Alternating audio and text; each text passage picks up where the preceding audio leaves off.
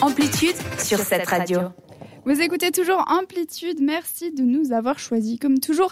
Et on part direction la machine à voyager dans le temps avec toi Sandra. À chaque fois que tu dis la machine à voyager dans le temps, j'ai envie d'entendre un petit bruit de de transport. Une fois, on fera ça. Ça peut s'organiser.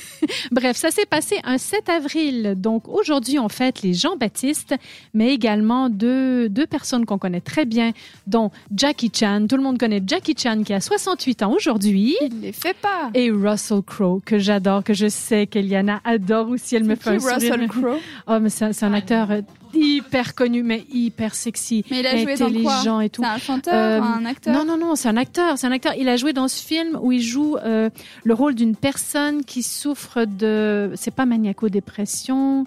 euh, bref, d'une maladie mentale, mais c'est un génie en même temps. Bref, je l'adore et surtout, il est très sexy.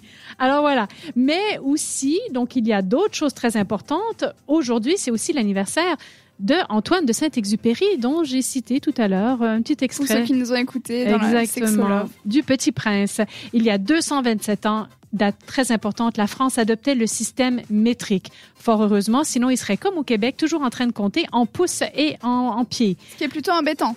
C'est plutôt embêtant. C'est aussi la journée mondiale de la santé, très important. Et aux USA, deux journées très importantes. C'est la journée sans travaux ménagers. Alors ça, moi, ça me parle énormément. D'ailleurs, aujourd'hui, exprès, je n'ai pas fait mon ménage parce que j'étais au courant de ça. Et c'est la journée nationale du gâteau au café. On a fait une Mmh, journée nationale pour le gâteau du, au café. Mais c'est incroyable. Ils sont fous, ces Ils Américains. ont bien raison. Exactement. Et maintenant, un événement célèbre, mais aussi très, très triste. Et le plus vieil événement dont j'ai à vous parler aujourd'hui, ça s'est passé il y a, on est en 2022, ça s'est passé il y a presque 2000 ans. Ah bah ça fait beaucoup d'années. C'était le décès de Jésus. Voilà. Amen. un peu ça, Jésus de, de Jérusalem. Et je termine donc par ce dicton qui est tout sauf célèbre, mais ô combien fort de sens.